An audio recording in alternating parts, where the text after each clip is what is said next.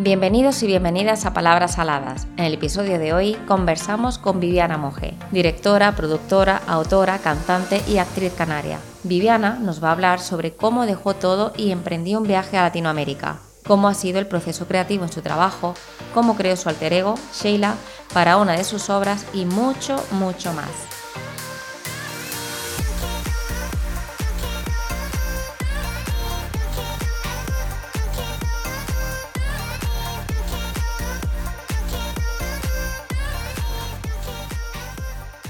Bienvenida. Eh, ya toda falsa que me pongo muy nerviosa. Esta es la buena, no déjasela, porque esto es lo guapo. Esto- esta es la primera vez, bonito. ¿sabes? sí, Yo para mí lo dejaba, ¿sabes? Bienvenida Viviana gracias. al, al podcast de Palabras Saladas. Muchas gracias a ustedes. Muchísimas gracias por estar aquí. Y queríamos empezar esta entrevista, nuestra primera entrevista, hablando sobre el personaje de Sheila. ¿Cómo surgió la idea de crearlo? ¿En qué te inspiraste? ¿Qué necesidad tenías para crear este personaje? ¿Y quién es además este personaje? Sheila Monge es uno de mis alter egos, ¿no? y, y nació con, con el proyecto teatral de Powerful. Y nació además junto al codirector, que es Enrique Pardo, de Pan Theater París, investigando ahí en los ensayos. em, yo le dije que quería como desdoblar un poco el personaje principal de la autora. Y entonces no sé en qué punto yo le dije que me salía a hablar en inglés, o sea, en un inglés que no es inglés, que es un español que parezco la de los Simpsons, ¿no? Que ni es marroquí ni es inglés, o sea, no se sabe, ¿no? Muy gracioso. Y entonces eh, por ahí empezó a salir una historia muy loca, eh, que es lo que al final es la, la obra de Powerful. Y este personaje realmente sale de ahí, ¿no? De, este espectáculo. Eh, claro, vamos a ver, todos los personajes que haces, aunque sean metaficción, eh, siempre es una parte de ti. Lo que pasa que en este espectáculo de Powerful, lo que es la autora y Sheila son dos contrastes muy fuertes, ¿no? Porque la autora es como muy eh, mala leche, eh, como un carácter más rígido, más masculina, y luego Sheila de repente es como, cariño, no, yo lo que quiero es vivir la vida y la magia, ¿no? La flipada de, nena, ni una cosa ni la otra, porque una es el no y la otra es el sí, a pesar de todo, ¿no? Y es muy sexual, es muy tal, o sea, es como que a mí me da una libertad para decir cosas eh, a todos los niveles, hasta extraterrestres, que la gente permite escuchar y se abre porque cae en gracia, ¿no? O porque a lo mejor como yo estoy haciendo cierto ridículo, las personas que pueden sentir ridículo se relajan, ¿no? Eso, eso pasa mucho con la comedia. Y bueno, en fin, por ahí, por ahí nació. Y has hablado de Powerful. Cuéntanos un poco más qué es esa obra y cómo te iniciaste además en el mundo de las artes escénicas. Lo de iniciarme en las artes escénicas fue desde que, bueno, yo tenía 12 años, estaba en Madrid porque a mi primo lo estaban operando y mi madre eh, me llevó al teatro por primera vez a ver El fantasma de la ópera en Gran Vía. Y, y yo cuando me senté allí y me dieron un papel donde veía las caras de, de la- de personas y ponía licenciado en arte dramático, no sé qué, yo le dije a mi madre, ¿pero esto se puede estudiar? Y madre dice, "Oh, claro. Y dije, ya está. O sea, es que ahí lo dije, "Mm, ya está. Directamente. O sea, esto es lo mío. Ahí inició, así conscientemente. Y luego la escuela, estudiar y todo esto, ¿no? Y eh, Powerful, mira, mi primer espectáculo que, que fue La Cura, mi primero ya en lo que yo llamo mi, mi camino sagrado en las artes escénicas, ¿vale? Desde que nació Impulso. Y llamo camino sagrado a hacer las cosas de un lugar diferente, por lo menos al que yo traía y, y- y que nace de un lugar que para mí es honorable porque es desde una verdad muy íntima, ¿vale? Entonces, partiendo de ahí, eh, la cura, yo hablaba de la programación mental, es autoficción, que, que habla de, de la anécdota personal de vida para, para hablar lo que yo creo que nos pasa a todos. Bueno, para mí cuando uno se desprograma, entre comillas, o sale de un patrón, para mí aparece la magia. Aparece todas las posibilidades, la imaginación. Y Powerful encarna un poco ese viaje que parece que cuando uno se ilumina, ¿no? porque uno no se ilumina una vez, uno se ilumina al día una vez, se oscurece siete, vuelve a iluminar todo el rato, ¿no? Eso porque Peña que cree que lo sigue buscando, ¿no? Entonces, Powerful para mí es un viaje hacia los infiernos, pero donde encuentras la luz, ¿no? Entonces es un agujero de gusano hacia la magia. Tú quieres magia, quieres aprender, ¡bum! vas a los infiernos, ¿no? Y encuéntrate contigo y con todo lo que has estado ocultando, ¿no? Eso es a grandes rasgos porque es un espectáculo muy complejo de, de explicar, es una experiencia Sí. casi, ¿no? pude verlo y la verdad que me, me, encantó porque es algo totalmente diferente. ¿Tú lo viste este, el año pasado o, o, cuando lo estrenamos en...? Creo que fue en el estreno. ¿En el del 2019? Sí. Vale, sí. pues ha cambiado mogollón, o sea, el estreno ¿Sí? oficial ahora fue el año pasado y para mí está mucho más cerrado, mucho más completo. Vale, vale. El elenco es diferente, o sea que te animo a que lo vuelvas a ver. Sí, sí, por supuesto. Además, me, me quedé con varias frases, las típicas frases que, que te llenan, ¿no? Que te, que te calan. Y, y ya te digo, me, me gustó muchísimo cómo, cómo lo interpretas, lo que tú dices, como las dos realidades y cómo puedes representar a través de un personaje aquello que a lo mejor no te quier- no, no, no quieres mostrar o, o por lo que puedan pensar o, Hmm. y ahí mm, te desnuda totalmente y cómo la gente coge ese personaje y sí que lo, como que lo Simpatiza, acepta, ¿no? ¿no? Sí, sí, totalmente. Sí, es que además es un- ese espectáculo es una herejía total, o sea, Mm. no hay tita y no queda títere con cabeza, o sea, es que hablamos desde la pedera, desde la pederastía. Sí, todo, sí, todo, todo, la- todo, es que es una burrada. Entonces, claro, como no entres por un lugar simpático, bueno, ya la gente se me va muchas veces del patio Sí. butaca, si no fuera a Se través de la. COVID. Algunos sí, es que hablamos, es muy, es muy fuerte la información que damos. Sí, O sea, desvelamos, desvelamos muchas cosas que ya para mí son ochenteras, pero que la peña no se entera de cómo funciona el mundo y La las élites, las, todo. O sea, Mm. desde el, desde el nivel más pequeño que es la familia, ¿no? Eh, El insecto simplemente, hasta, es que hasta que Hillary, hasta que Hillary Clinton bebe sangre humana. O sea, es un rollo de... La gente, claro, cree que es disparate, pero ahí se, la, se las vamos colando, ¿no? Wow. Y Viviana, ¿cómo, llega, cómo llegaste a, a crearla? Porque claro, to- la, la unión de todos esos conceptos y poder explicar algo tan complejo a través de, de, de una obra. Pues ha sido uno de los procesos más complejos de mi vida, porque hemos estado tres años Ah, tres años a saco y ha sido bastante infierno. O sea, las creaciones en realidad, o sea, yo el teatro y todo, las artes las utilizo para, para mi propia, para mi propio crecimiento y evolución. Es como si, si mis proyectos, o sea, los, o sea, como si mis procesos los alquimizara para luego darlos. Para que a la gente le pueda servir, ¿no? Entonces, claro, yo tuve que vivir lo que se ve en la obra, es lo que a mí me ocurrió. o sea, es que no, es que por eso me dicen, pero haces, esto ya no es autoficción. Digo, mira, todo es autoficción. Desde Star Wars es autoficción. Lo que pasa es que utiliza un estilo concreto, ¿no? Entonces, wow, fue una producción que era muchísimo más grande que yo desde el principio, a todos los niveles, desde, económicamente a trabajar con tanto equipo, eh, de tantos lugares. Uf, o sea, fue un titánico. Y por fin el año pasado fue cuando yo dije, por fin esto empieza a estar.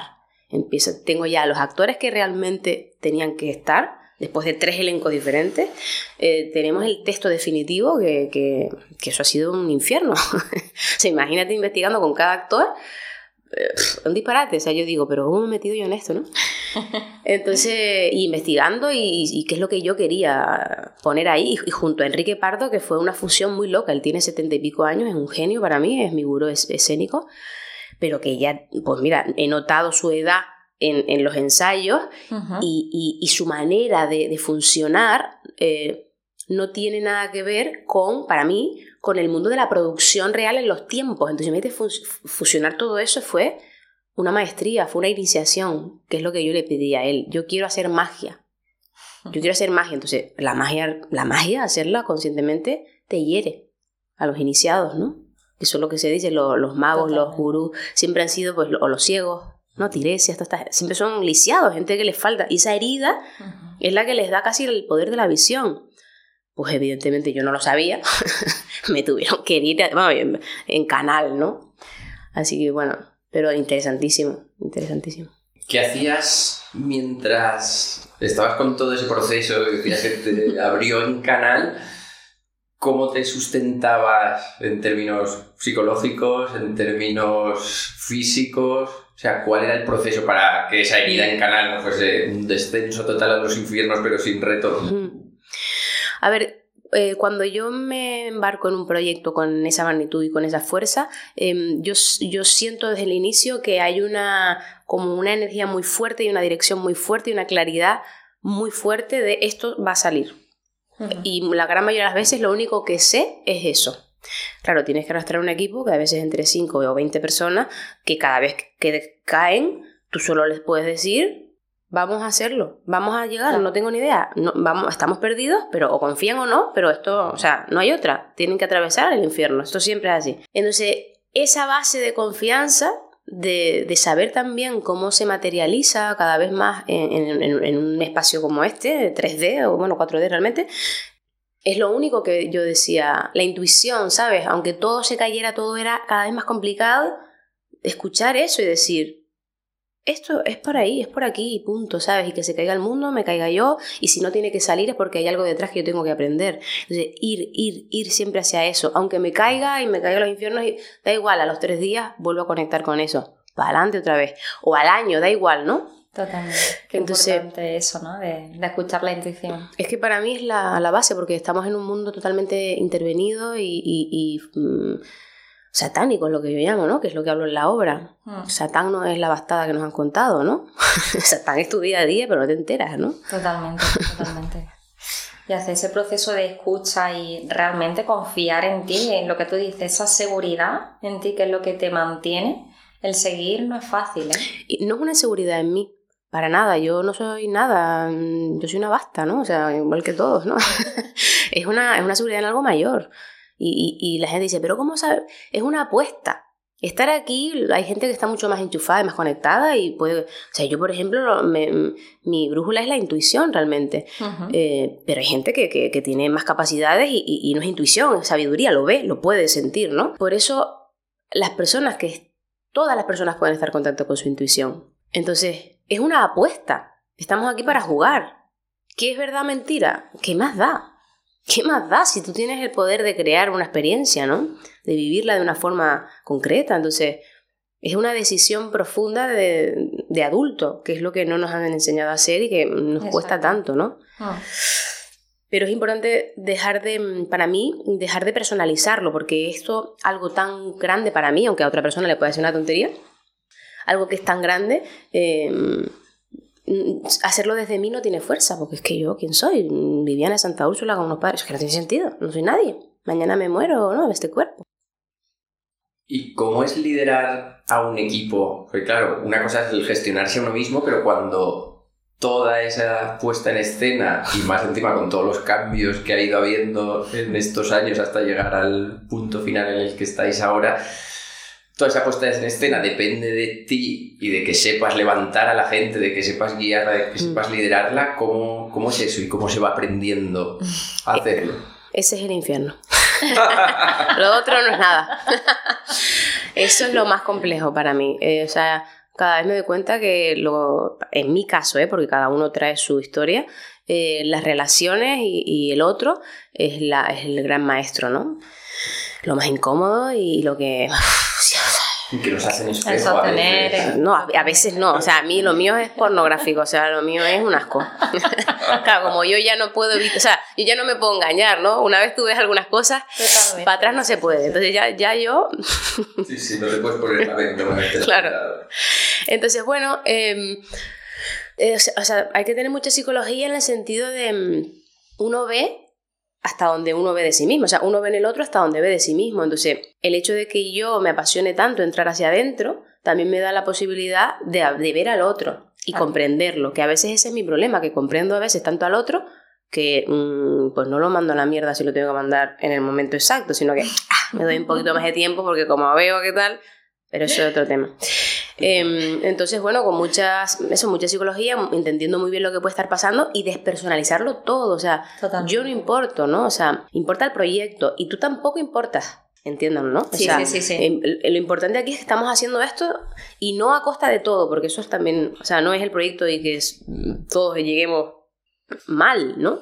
Em, pero wow, y aprender, se aprende haciéndolo y haciéndolo mal constantemente porque esto es importante, yo lo he dicho últimamente en algunos vídeos y lo quiero remarcar, con el tema del éxito y el fracaso. O sea, nosotros nos han engañado, nuestra educación, nuestra cultura nos ha engañado eh, con el tema de, que mm, equivocarse es fracaso.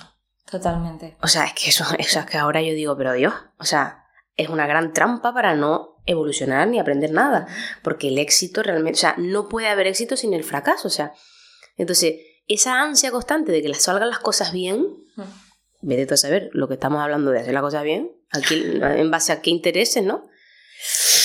Nos tiene atrapados mm. constantemente, ¿no? Entonces, una producción como esta, para mí es súper importante quitar eh, qué está bien y qué está mal, eso no existe. ¿Funciona o no funciona? Punto. Mm. ¿Qué aprendo con esto y cómo seguir, no? Entonces, cambiar los paradigmas desde, desde dentro. Totalmente. Y a mí esa, esa parte de ti me encanta porque yo veo mucho en, en los pacientes y, y, evidentemente también en mí misma eh, ese miedo al fracaso, ¿no? Eh, cómo te condiciona, cómo te, te impide ser, ser tú misma. Mm. Y, y, claro, como en, en la obra lo, lo, puedes mostrar que al final el, el, del fracaso también aprendemos y que forma parte del proceso. Claro, es que para mí no es que además aprendemos, es que no hay otra manera. Exacto. O sea, es que esto es fuerte, no hay otra manera de aprender. O sea, el tipo que hizo las bombillas, eh, cuando le dieron, no me acuerdo de este Tesla, era, no sé, bueno, uno de estos, soy buenísima para los nombres. Em, pues yo qué sé, me lo invento, ¿vale? Millón de bombillas. Y le decía, ¿cuántos fracasos? No, dice, no, yo tuve un millón de estas movidas de saber cómo no se hacía. Hmm. O sea, y de repente cuando hizo la que, ya está, se acabó el juego, o sea. Pero esto es muy importante porque toda la vida la basamos en esto, ¿no? Hmm. Y qué bonito también caerse. Tiene una belleza que no tiene. Tiene una belleza eterna. Porque tú puedes tener éxito y te aplauden, pero es que, o sea, ¿cuánto te dura? Mm, ¿Cuánto te dura? El otro paso que tú das, o sea, tropiezo que tú das y te levantas, eso se queda ahí. Exacto. Lo interiorizas más, ¿no? Y al final es una forma de, de que cuando luego lo, lo, reproduces de nuevo te sientes satisfecho y sientes que realmente has interiorizado algo, porque si al final es todo perfecto, es como, qué aburrido todo, ¿no? no ¿Qué reto hay? No, no habría retos personales. Claro. Ni un sentimiento de crecimiento personal. Sí, estarías retrasando algo, ¿no? Porque no creo que vengamos aquí a eso. Que nos han dicho que sí, con lo del corte inglés y flex y tal, pero, pero me huele que no. ¿Y cómo fue? Porque decías que cuando fuiste en Madrid viste el fantasma de la ópera, ya tuviste claro que querías hacer eso y que tu madre te apoyó. ¿No hubo ningún momento en tu infancia, adolescencia, cuando querías seguir esos pasos en los que te intentasen guiar más hacia el negocio familiar? Claro, todo el rato. y, ya porque ya no pueden, pero vamos, cada vez que pueden meten ahí algo, ¿no? ¿Y cómo ha sido entonces el enfrentarte a eso hacerte oír y que te entendiesen o por lo menos te dejasen hacer?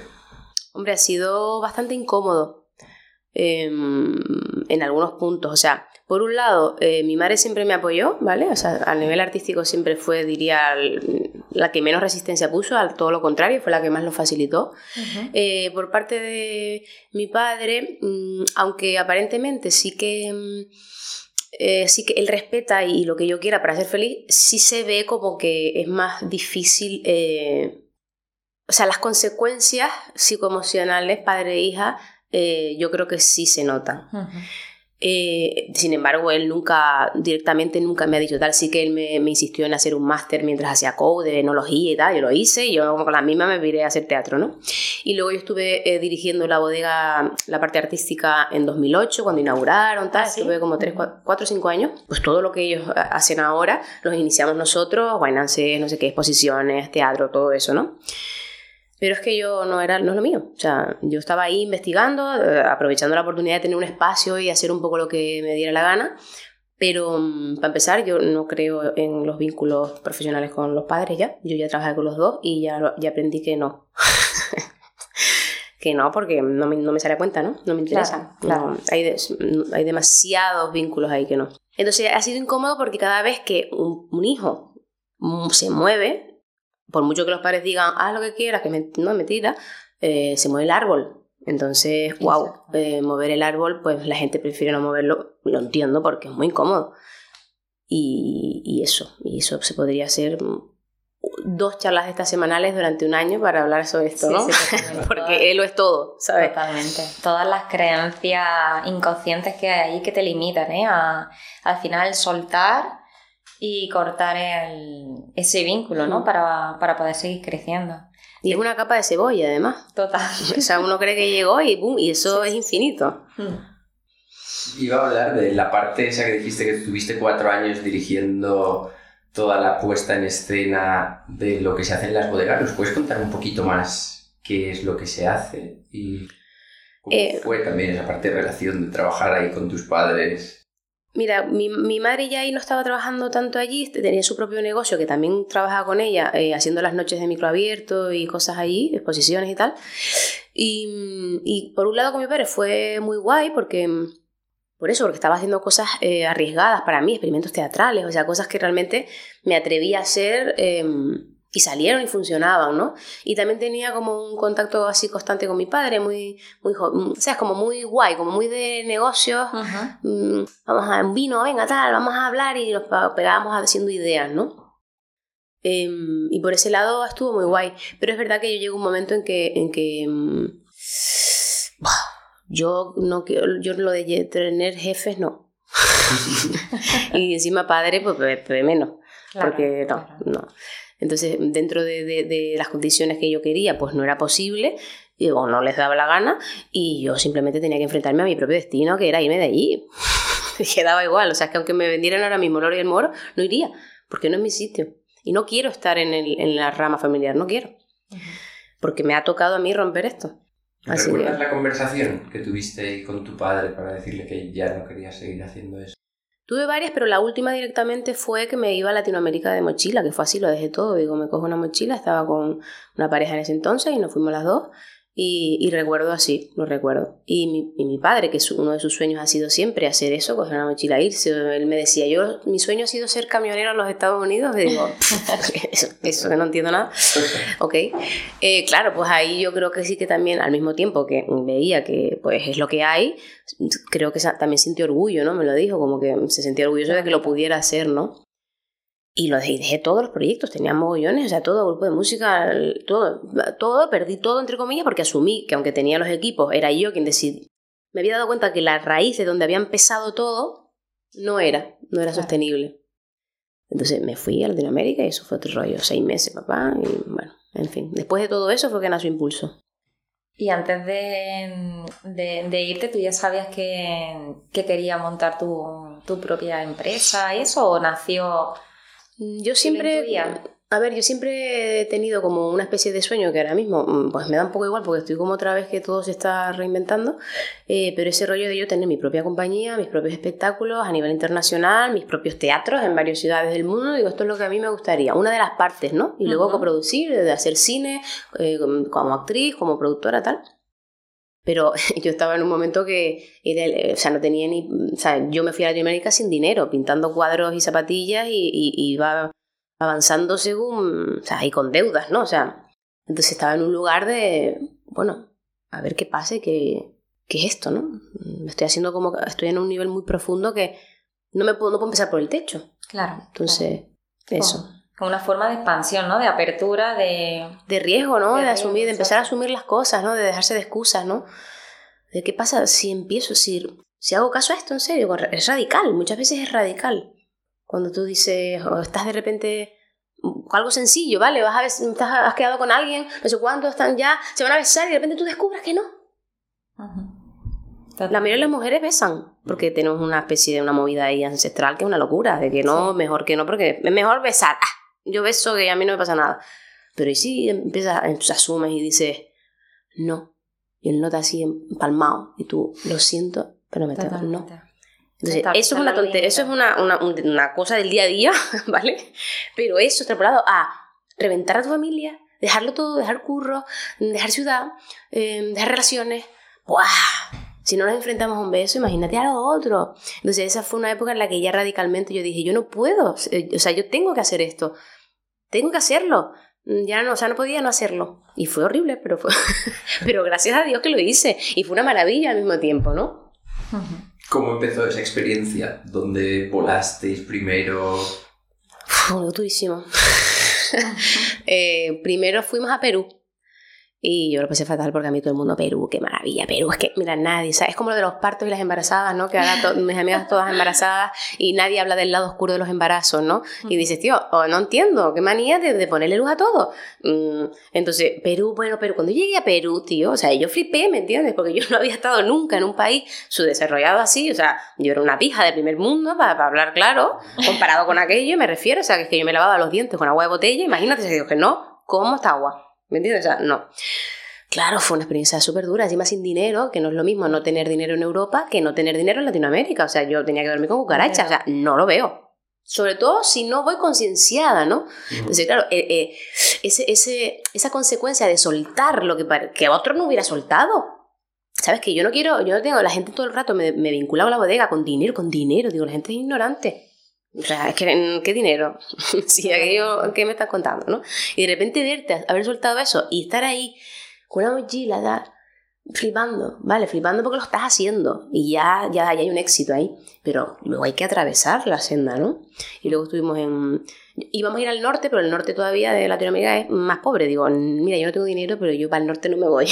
Entonces nos bajamos a, eh, a Chile, Chile, Argentina, Uruguay, volvimos a Argentina, esta mujer se vino para acá y yo seguí en Santiago de Chile trabajando para poderme volver, una locura. De todo. Sí, muy loco. Muy importante, pero... Mm, ok, ya sé que no también. Como yo, yo no me voy más a un país de esto sin dinero, por ejemplo. Claro. Sí, pero mucha gente mm, se vincula, ¿no? Un poco al sentido de necesito un cambio en mi vida y por lo tanto me voy a Bali, me mm. voy a Latinoamérica como para vivir ese extremo y luego ya se piensa que el volver aquí todo va a cambiar. Y a no, veces no, no necesitamos... Ya. Depende, es que cada uno sabe, es que es muy personal. No lo sé. Yo nunca pensé que fuera un viaje eh, duro. Yo pensé, voy a Latinoamérica, tal, esto vamos, ¿sabes? Ahí eso es barato. Pero claro, tú vas a vivir lo que tienes que vivir. Es un misterio, no, no sabría decir así en general. Por un lado, me doy cuenta que digo, podría no haber ido, ¿no? Pero por otro digo, no puede ser ¿Y por qué no? Claro, o sea, de hecho a mí me pasaba algo con el tema del dinero, que era como si yo tuviera que demostrar que yo eh, mm, podía mantenerme sola, cuando ya lo hacía, pero era una conciencia que mis padres todo el rato había detrás. Y claro, me recuerdo mm, trabajar 14 horas diarias para conseguir la plata que justo me daba para el taxi para volver a casa, es decir, yo no cobraba, que yo llegué a un punto en que dije, no necesito. Yo no necesito esto para darme el permiso a mí de ganar el dinero que yo quiero haciendo lo que a mí me da la gana. Entonces era como, hay personas que no les hace falta ese extremo, pero a mí sí. Y me tuve que ver ahí brincando diciendo, esto no lo quiero en mi vida. Punto. No voy a dialogar con más padres, madres en mi cabeza. Se acabó. Pero qué bueno eso que has dicho, ¿no? Porque luego lo extrapolas al, a lo que te pasa, lo que te pasaba con, con la familia, con, con, el negocio familiar. Claro. Y una forma de realmente introspectiva de darte cuenta de que no necesitas mostrártelo de esa, de esa forma. Eso es una constante, ¿no? Como descubrirse ahí qué está haciendo uno y para qué. Y cuando descubres por qué lo estás haciendo y dices, estoy pagando un precio muy alto. Es más fácil irme a terapia y ver esto. Que la gente no va a terapia y está 15 años dando vueltas sobre la misma tontería. Sí, sí, totalmente. Y Viviana, ¿cómo explicaría em, ese proceso de, transición? Porque imagino que, has podido vivir varios, ¿no? No únicamente el paso de, dejar el negocio familiar irte de viaje, empezar tu, propia compañía, que has tenido que vivir también diferentes procesos en el, sentido de, ¿hay algo que te, que te haga ver o que seas consciente, que te identifique de que esa etapa ha terminado y que empieza otra? O... A ver, los, ahora mismo los tiempos para mí están cambiando, todo está cambiando, eh, la percepción y todo de las cosas. Pero en general yo pienso que cuando es como cuando te metes en el mar y te revuelca una ola. Eh, cuando tú sales, cuando tú estás saliendo, tú todavía no sabes si estás en medio, si estás viva, si estás muerta, si estás en la orilla. Entonces, esa, esa sensación de desubicación que a veces nos suele asustar. A eso me refiero. Para mí, o sea, yo me estoy dando cuenta que eso es buena señal. Cuando tú estás perdida, y dices que estoy perdida. Eso es guay. ¿Sabes? Que, las, que las casas son como, ¡Ah! pues ¿qué hacemos? No, que hacemos nada, cállate, disfrutarlo, ¿no? O sea, el mareo. Eso es guay porque, de hecho, si te ha ocurrido eso, consciente o inconscientemente, es porque no funcionaba lo anterior. Entonces ahí, el, el vacío, esa sensación de vacío, de pérdida y tal, es muy genial. Y luego a partir de ahí se empieza a generar para mí como, como las semillas, ¿no? Empiezan a nacer cosas que ahí empiezas a poder elegir o no cómo construir o qué camino seguir, ¿no? Pero ahí vuelve otra vez la, la espiral, ¿no?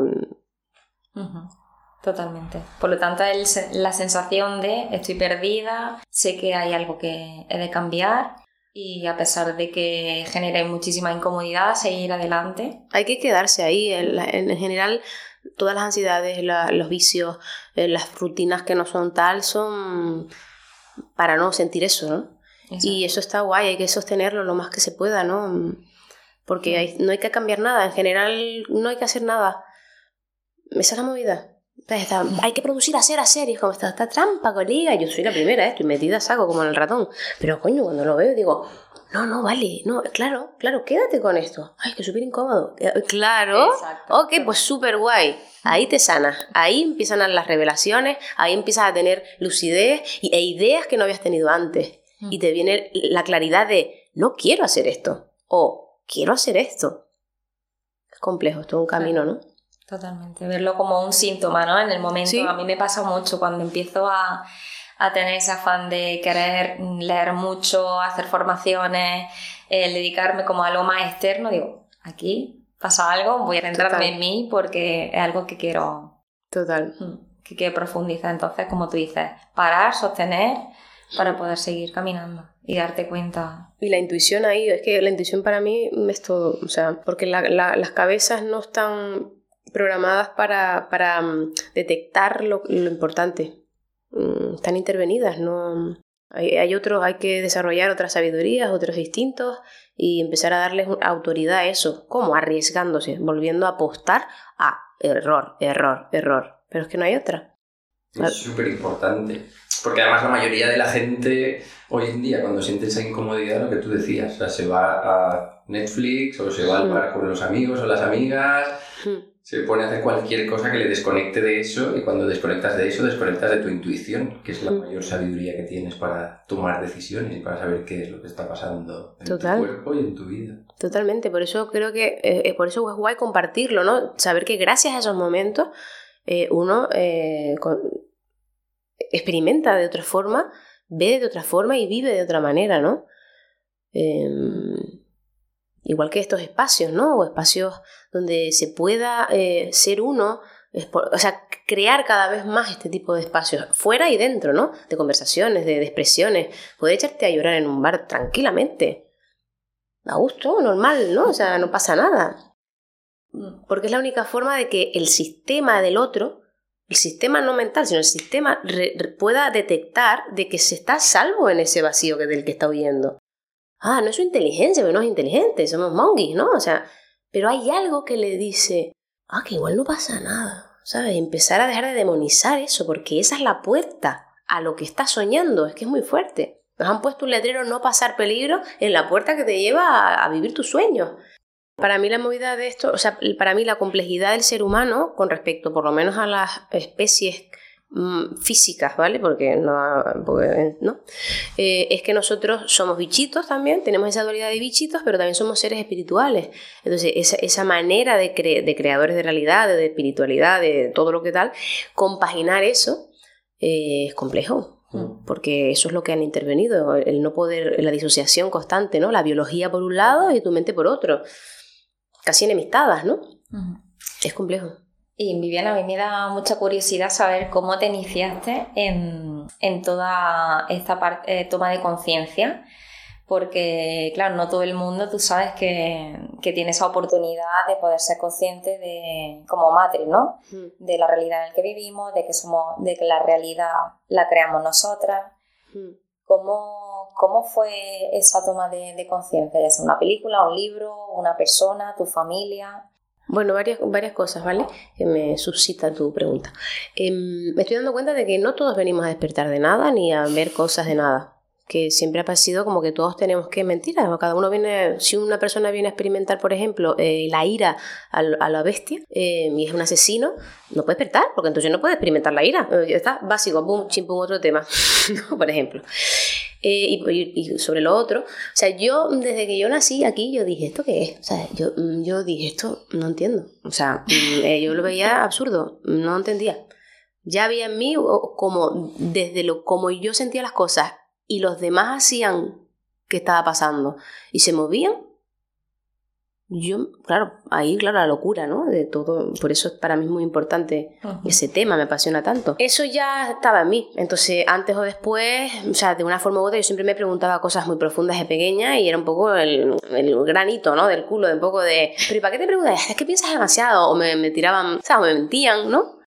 Y luego también tenía mucho miedo a saber más de la cuenta, o sea, ya si te me ibas a temas fuera de lo material, planos astrales o ya seres y tal, o sea, yo, yo hasta los 20 casi pico largos, no me atreví a entrar porque me moría del miedo. Me moría del miedo porque, claro, encima una familia que supuestamente de brujas reprimidas, mi madre que habla con los muertos, bueno, pero que eso no lo dice, o sea, todo con una, y mi abuela que, o sea, que mi abuela era mal, o sea, que mi madre a lo mejor decía de pequeña, acabo de ver abuelo con esta ropa y, tú no lo conocías y era su abuelo muerto, se le daba una paliza que agüita, entonces era un tabú inconsciente que a mí se me, se me somatizó en miedo. Pero ya cuando, digamos, yo entré a saco a investigar, fue cuando, claro, la vida ya te pone a un lugar, una hostia muy grande, ¿no? Que fue cuando yo volví de Nueva York, todo el sueño americano se me vino abajo, el sueño americano desde la cultura de lo que me habían contado. ¿Qué estabas haciendo en Nueva York? Estudiando arte dramático. Claro. Varias escuelas allí. Y, o sea, o sea ¿no? te dicen, esto hay que hacer esto así de esta forma. Y, y tú estudias cómo es, y tú estudias bien, cómo hay que hacer esto. Ok, yo lo hice perfecto Perfecto, yo sobrepasé lo que me habían dicho que había que hacer. Y yo me encontré con un mojón, con un dolor y con un rollo que digo, ¿pero esto qué es? Claro, primera hostia cósmica de ahí, y, ya me, me, interesaba todo el tema metafísico, no sé qué, yo ahí ya entré a saco, ya talleres, terapias, esoterismo, brujo, ya, ya imparable. ya de todo. Imparable estaba buena. ¿Recuerdas alguna de las primeras cosas en las que te iniciaste, algún taller al que fuiste? o Jodorowsky de lo primero que leí. ¿Cuál? Jodorowsky oh, Krishnamurti de lo primero que, que me llegó y más me impactó. Era... Sí, eso fue lo primero. Chopra, no sé qué, todo este rollo, ¿no? Pero Jodorowsky sobre todo era como el más profundo a nivel psicológico que en esa época me fascina. Era como, esto, esto es mi rollo, ¿no? Esto es lo que... ¿Qué es esto, no? Se identificaba mucho, ¿no? Imagino sí. que... Sobre todo la psicomagia, es teatro, ¿no? Es que es teatro lo que habla él, ¿no? Que es lo que me gustaría a hacer, ¿no? Es lo que estoy investigando de a poco, ¿no? Poder llegar a ser un espectáculo o un show o un encuentro, lo que fuera, donde, donde simbólicamente tú entras y ya tú no vas a salir más nunca igual. Eso, es la, eso es lo que a mí me encantaría. Pero eso es a mi ego. No sé si yo vengo a hacer eso ahora mismo, sinceramente. Si tú lo sientes, al final, de alguna manera se podrá ir reflejando. Porque yo, por lo menos, con, con todo lo que haces, lo veo. Esa forma de caracterizar los personajes. Más en terapia trabajo mucho así, el poder identificar todas las partes, ¿no? Como las pequeñas mm, eh, sus personalidades que tenemos y cómo, de dónde aparecen, cómo surgen, el porqué, de qué te protegen. Y claro, cuando tú lo vas identificando, es como aparece, vale, ya no quiero identificarme con él, ya no me es de, utilidad. Y al final es, una obra de, de teatro. Total, total. Sí, a mí lo que más me gustaba de la Gestalt, de la terapia Gestalt, o Gestalt, no sé, eh, era eso, era teatro super teatral, me parece apasionante, ¿no? De hecho, muchas veces en los procesos yo metía más a más peque esas rollos y me metía unos berenjenales con los actores, porque yo lo hacía inventándomelo, imagínate meterte ahí sin saberlo, ¿no? Pero me apasionaba porque era esos límites, ¿no? La gente hay que tener cuidado en los límites. ¿Qué va? Está Dios ahí con nosotros, eh, ¿por qué, qué hay que temer? Si entra en crisis, pues ya será que tenía que estar en crisis. Totalmente. Mm. Pero eso no se lo puede decir al colegio de psicólogos. Porque te echan. ¿Cuáles son algunas de las cosas en las que crees? Has hablado de espíritus, otras realidades. ¿Cuáles son algunas de esas cosas en las que crees que otra gente no cree y tú estás súper convencida de ellas? Yo por fin he pasado ya a la zona de creer a saber. Mm, yo no creo nada, yo ya sé que eso es así. Mm, es que ya... Lo sientes. No, es que no lo siento en realidad. A veces sí, otras veces no siento nada. O sea, pero es como que es tan ya absurdo lo otro que, ya sé que eso no es. Entonces, si eso no es, mm, es lo otro. Y yo cada vez que escucho o me llegan o me intuyo o, veo lo que sea, em, otro tipo de información, a mí el cuerpo me vibra y yo digo, casita yo digo, oh, resueno en alto, es como, por fin, ¿sabes? Por fin, Dios mío, que ganas de que entren los extraterrestres y ahí se acabe toda esta película. Pero eso no va a ocurrir porque me doy cuenta de que estamos viviendo realidades paralelas constantemente y esto cada vez va a ser más radical, porque de lo que para mí se trata es de asumir la realidad individual. Y si en realidad individual hay seres extraterrestres o no, o yo soy la Virgen de Candelaria, o lo que sea, que me dé la gana a mí, tengo que asumir eso responsablemente. Y la otra persona dirá que yo quien soy es Batman. Ok, yo tengo que integrar que yo estoy creando una persona en mi entorno que dice que yo soy Batman. Responsabilidad máxima. Cae un meteorito. ¿Qué responsabilidad tengo yo? Porque la gente no somos. Ah, no, pero un meteorito justo no tengo yo nada que ver. Nen, lo estás percibiendo. Porque ¿quién te dice a ti que no está cayendo un meteorito aquí en una realidad paralela?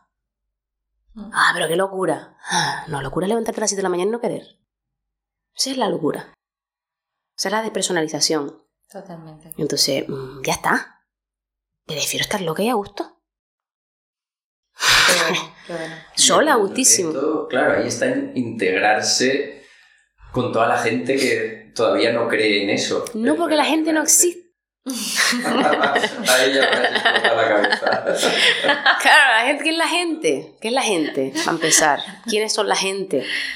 Mm, eso es, eso, eso es lo, importante, lo interesante para mí, ¿no? Pero sí, hay que integrarlo. Hay que integrar eh, tus partes separadas.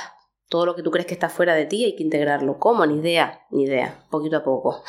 Eso sí lo sé, poquito a poco, eh, con mucho instinto. O sea, para mí es la intuición, el instinto y cada vez tiene más que ver con, conectar con, el cuerpo, con, las sensaciones, con, con las vibras.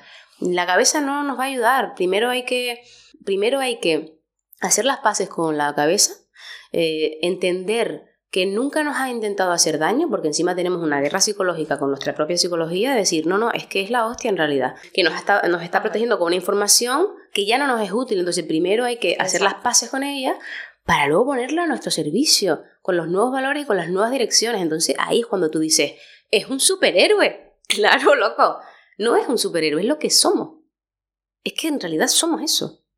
Y mm, lo que te va espejeando toda esa gente que no piensa como tú y incluso puede estar en contra, pues eso es el, el, lo que tiene uno que lidiar, ¿no? Hmm. Porque no es la gente, es uno. Es que no es una teoría, es real. Exacto. No sé si tú conoces a Ken Wilber. No. Pues te lo, te lo recomiendo porque habla mucho sobre, sobre lo que estamos hablando.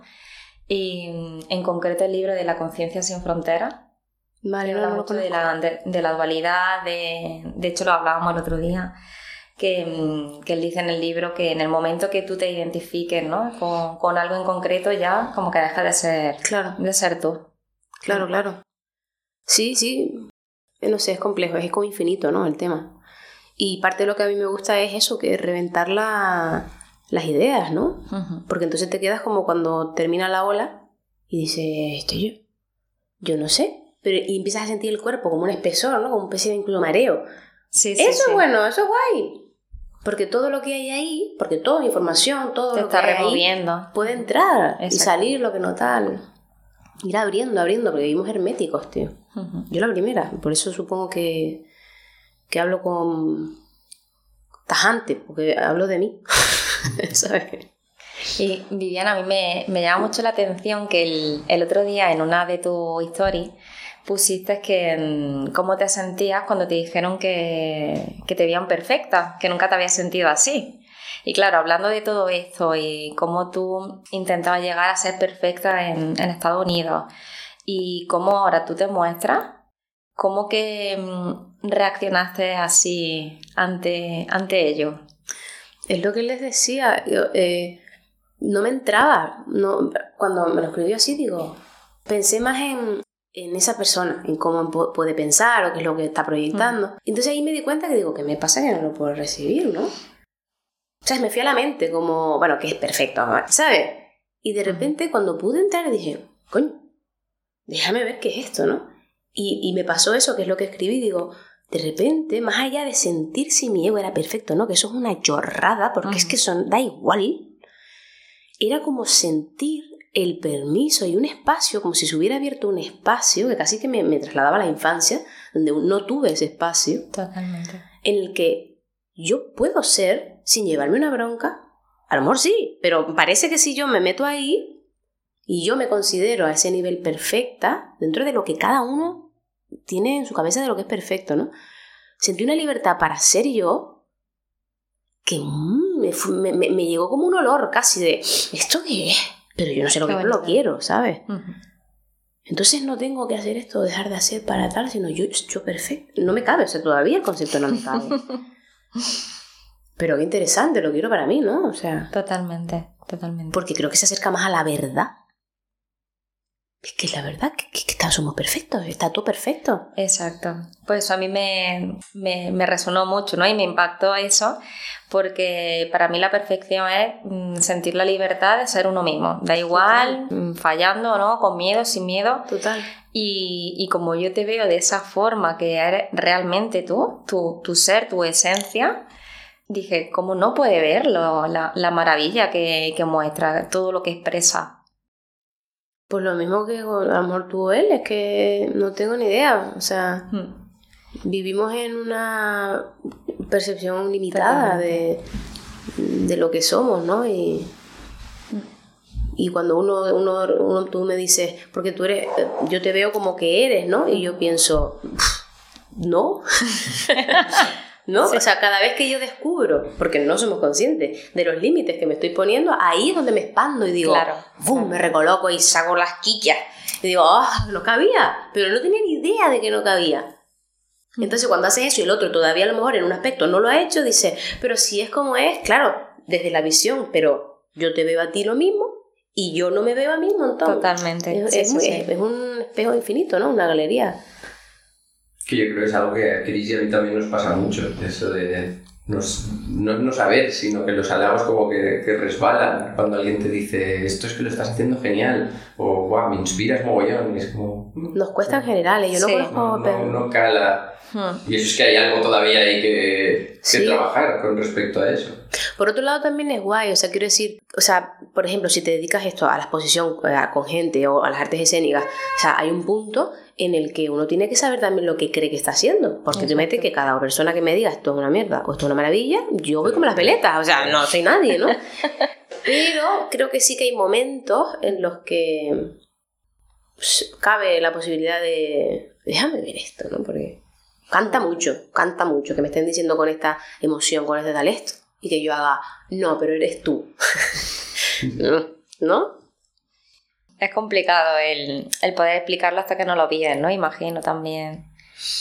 Sí, ¿no? O sea, la vida, ¿no? Yo me flipo toda. Encima soy Libra, ascendente Libra, no sé qué, con alguna Géminis, las ideas. O sea, me puedo pegar aquí infinito, perdernos, eh, nos da ansiedad y tan a gusto. ¿Sabes? Y decir, chiquito viaje, sí, vale, bueno, chao. Y ahora ni idea. y quedarte en el no sé, que es eso, ¿no? en Oriente, ¿no? Es- Ese es el estado. No sé. Pero qué bonito está el sol entrando por la ventana. Boom. Ya está. Y quedarte ahí en esa simpleza que no es tan simple. a, a todo lo que hemos tenido que viajar para decir, ay, qué a gusto la siesta, gorda, tal", y venir al presente, ¿sabes? Venir al presente. Hmm, Con esa libertad. Que, Viviana, ¿qué es lo más bonito que, que te ha ocurrido o que, pueda, que quieras compartir? Hoy esto. Muchas gracias. Eh, pues, sí, o sea, no sé, me hiciste la pregunta ese otro día, pero eh, me han ocurrido cosas tan bonitas. Muchas no las, he podido, no las he podido vivir a este nivel que decimos porque me, me lo he tenido que vivir cerrada. Pero es que no te sé decir, o sea, en general suelo siempre sacar, aunque sea de los procesos más duros, siempre le veo al final la belleza que tienen, entonces casi que me diría que simplemente estar aquí en la Tierra me parece una oportunidad y una maravilla. Por muy doloroso, muy rollo que sea a veces, incómodo y todo el percal que estamos viviendo, ¿no? Pero esto es una pasada. Totalmente. Vivirlo desde, desde esa perspectiva, te escucho y, y me encanta porque realmente es, la realidad que... Es que la- es la verdad, o sea, para mí lo es. Aunque luego yo viva toda estresada diciendo, pero es que tengo que entregar el texto el viernes. Bueno, pero cuando me acuerdo de que no tengo que entregarlo, si no quiero, lo entrego con un gusto. ¿Sabes? Es, una, es muy complejo. Sí, sí. Pero pienso que es complejo por cómo nos han educado. Porque en realidad es súper simple, ¿no? Hmm. A eso vamos, esa es la revolución y esa es la ascensión planetaria y humana. Somos los seres más absurdos del universo, de los miles de universos que hay para, o sea, somos el, el adolescente bebé que, que están todos intentando que, que despertemos. Ok, pues si uno empieza a despertar un poco, para adelante. Hmm. ¿A qué retos te enfrentas ahora? ¿Cuál dirías que es tu mayor reto ahora mismo? Eh, mantenerme en esta incomodidad de, volver a estar en un punto en el que mm, no sé, no sé nada, no sé qué quiero realmente, sobre todo no sé si lo que yo quiero es lo mejor para mí y para los demás, entonces, ok. Y, y ante tanta movida que está pasando fuera, es poder seguir eh, escuchando la intuición y, y el instinto, ¿no? Y, y seguirse arriesgando. Eh, siempre vas accediendo a otros niveles y a otras cosas que siempre son cada vez más grandes, ¿no? Si tú te haces más grande, pues más grande tienes para asumir. Entonces, para mí el reto ahora mismo, porque la forma da igual, sea una, estamos metidos en una película, en una, eso da igual, es que en una gira o no, parejas o no, da igual, esa es la, el iceberg. Para mí lo importante es, soy capaz de, de estar lo suficientemente abierta y conectada para no irme al carajo con lo que en realidad quiero, que es evolucionar y, y hacer algo por, por este mundo, esta realidad, porque el mundo es la realidad que yo me invento, eso. Pero yo creo que cualquier día que me preguntes el resto de mi vida va a ser lo mismo. no, porque digo yo, ni idea, ni idea, ni idea, la verdad. Sí, sí, luego están los retos, digamos, terrenales Sí. de este proyecto, este otro, pero al Sí. final la esencia. Es que ahora mismo Es estoy en un punto en el que los proyectos terrenales es que me doy cuenta que dan igual. Es que Es dan que esa es igual. la base de lo que te has explicado, para mí también es como la base de- del todo y luego ya salen. Sobre todo cuando uno empieza a darse valor o empieza, o sea, como hacerlo al revés, ¿no? Depende cómo vaya este proyecto, esta relación, estas cosas. Entonces yo digo, ah, entonces yo. Pero no, ya llegado un momento en el que ya me doy cuenta de que eso es mentira. Hmm. Entonces ya la, ya la... No sé qué palabra usar, entre cagué y jodí, porque las dos son palabrotas. O sea, sería como, ya la fastidié, no va conmigo. Tengo que ir trascendiendo este rollo. Pues ya la fastidié, ¿no? Em, porque da igual que yo haga una obra de teatro no tenga éxito o no. Da igual. Qué dilema tan grande, ¿no? Después de tantos años intentando hacerla. Entonces, esa, esa incertidumbre hay que sostenerla. Que es uno de los retos más grandes, creo, a los que me enfrento yo. O sea, el saber estar tan conectado contigo, disfrutar tanto del proceso, que el resultado te dé exactamente igual. Claro, porque además todo el mundo te preguntará, oye, ¿qué tal va eso? Ah, pero no conseguí O sea, todo, todo el lenguaje, todo está basado en a eso. Es un súper reto, somos unos héroes de venir aquí y hacer esta experiencia de tarugos, porque es que venimos de con una, una, una percepción tan limitada de lo que es. Oye, somos unos valientes, tío. Y luego diciendo, la gente, la gente es una mierda, la gente es que somos una plaga. Yo cada vez que escucho que somos una plaga, digo, pero mm, me imagino cogiendo a su, a su mujer o a su hombre por los pelos a la caverna. Digo, pero, tío, La inconsciencia. o sea, es el, el- el nivel de densidad, de sufrimiento y de dolor que nuestra especie voluntariamente, aunque no se acuerden, están viniendo a vivir aquí y estamos viniendo a vivir aquí. Por favor. O sea, nosotros nos creemos que si no quisiéramos, nuestra especie nos iría para el carajo en cero segundos. Pues será que somos útiles, será que estamos haciendo, somos parte de un- una biología infinita, de algo que ni idea. Pero, pero, ¿sabes? Pero ni siquiera estamos abiertos a jugar a imaginar que esto fuera posible. Totalmente. Pues más dolor. No, no está bien, pero pues más dolor, más sufrimiento. Para terminar la entrevista, ¿dónde la gente que quiera saber más de ti, quiera escuchar más de estas cosas que has compartido, dónde te pueden seguir y dónde pueden encontrar información tanto de tus obras, de ti, dónde compartes más a menudo este tipo de reflexiones? Pues mira, las redes sociales sobre todo, sí, Viviana Monje, con B las dos y Monje con J, eh, casi siempre por ahí Instagram, Facebook, YouTube. Ahora voy, voy a volver a retomar el canal de YouTube con Sheila y tal. Y todo lo profesional en, en impulsoproducciones.com, ahí tenemos una web y ahí está todo lo que hacemos en la compañía, ¿no? Pero vamos, en internet, casi siempre. Genial. Pues además Muy bien. en las notas del episodio pondremos todos los enlaces a todas las Vale, redes los para que quien lo compartiremos. escuche pueda llegar a ti. Vale, genial. Y muchísimas gracias por el tiempo Nada. que nos has dedicado hoy. Ha sido un verdadero placer. A ustedes. Muchísimas gracias. Un honor aquí dejarme explayarme así. Muchas gracias por escuchar este episodio. puedes encontrarnos en Instagram, Palabras Aladas Podcast, y compartir con nosotros lo que te apetezca o hacernos alguna pregunta. Y si te ha gustado, te agradecemos tu valoración. Nos vemos en el próximo episodio.